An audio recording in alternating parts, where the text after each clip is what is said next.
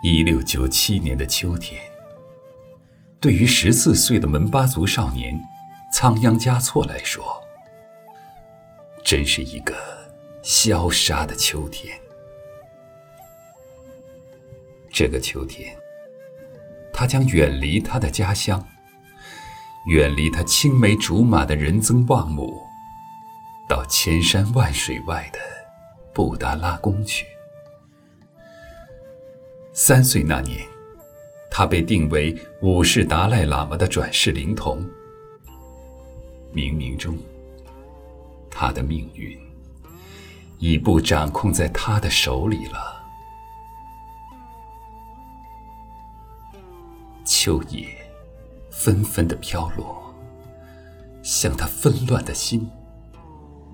前路看不见，而身边最真实的那个人。就要与他永别了。他在树梢上为他挂上祈求平安与福祉的经幡，他把他的魂系在上面了。一步一回头，别了，我亲爱的山；别了，我亲爱的水。别了，我亲爱的人。美丽的姑娘仁增旺姆，眼睁睁看着她的少年一步一步走远。他多想拽住她的衣襟呐！泪水长流中，他铭记着他临行前的一句承诺：“等着我。”我们会相见的。一年又一年，很快就过去了。星空下，布达拉宫红色屋顶平台上，已是普惠罗桑人亲的仓央嘉措，眼光越过一座座灵塔金顶，眺望着他遥远的故乡。心中千呼万唤，是他心爱的姑娘。他忘受了风，忘受了月，忘受了人。而隔着千重山、万重水的故乡，仁增旺姆也是日夜思念着他。他天天跑去那挂着经幡的树下。眺望着天边的布达拉宫，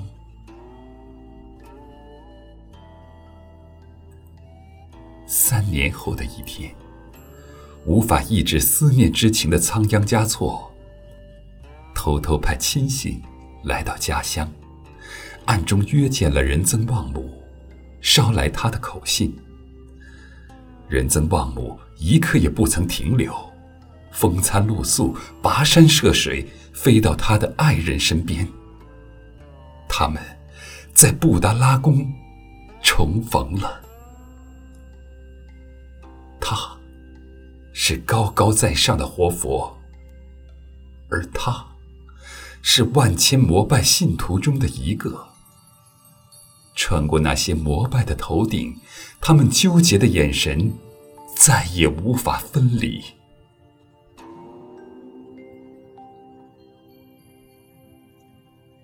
从此，仓央嘉措有了双重身份。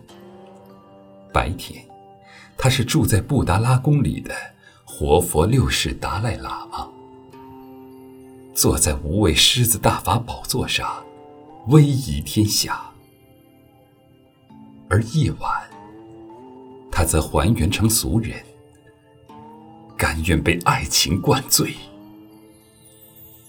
这期间，他为他的仁增旺姆写出大量的爱情诗篇，其中有一首这样写道：“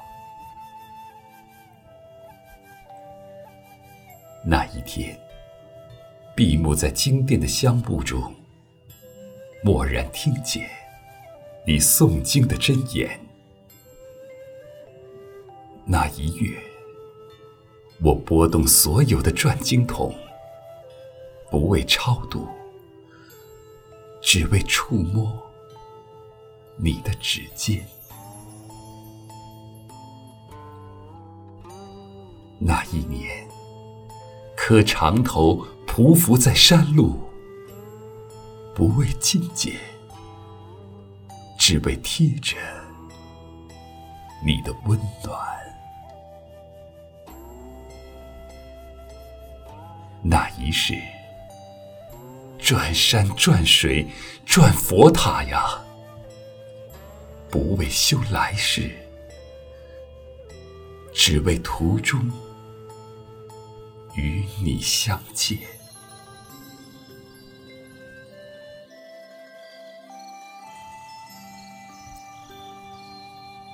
当然，他们都清楚，这样的爱情。注定没有指望。自从三岁那年，他被确定为五世达赖喇嘛的转世灵童后，他就失去了追求自由和爱情的权利。他们的相爱，无异于赤裸着双脚，在荆棘上跳舞。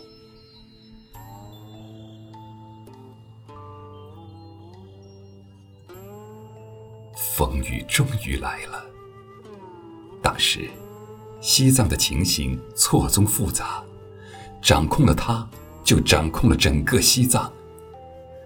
他过度的放浪形骸，无疑是授人以柄。这对苦命的恋人，已感到乌云压顶的沉重。他躺在他的怀里。他搂紧他的人，不知什么时候一松手，就可能再见不着了。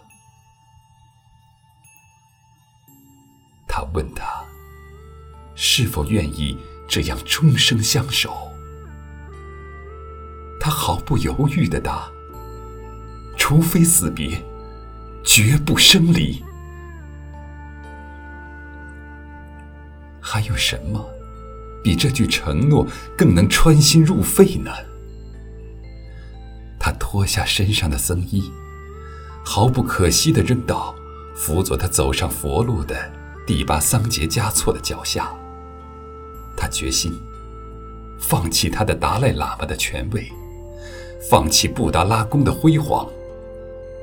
他不要做活佛，他要做人。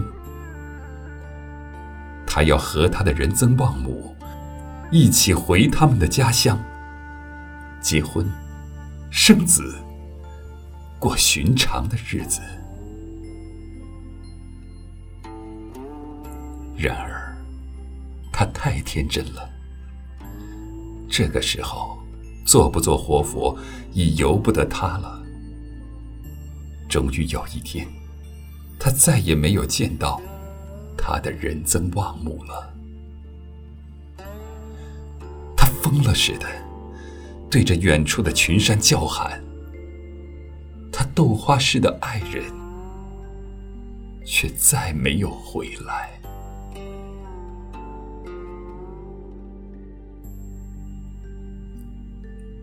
他的心滴着血，身边的权力之争，这时。却越演越烈。一直护着他的第八桑杰嘉措，在一次纷争中被杀了。一七零六年，在权力之争中获胜的拉藏汗，把仓央嘉措从无畏狮子大法宝座上拉下来。康熙皇帝一纸诏书，他踏上了。被押解去北京的路。一七零七年的冬天，仓央嘉措在青海湖畔神秘的失踪了。这一年，他年仅二十五岁。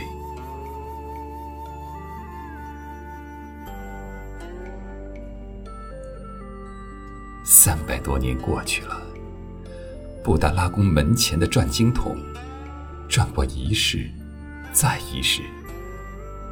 多少人世，都被历史的风尘淹没得严严实实，再无痕迹可寻。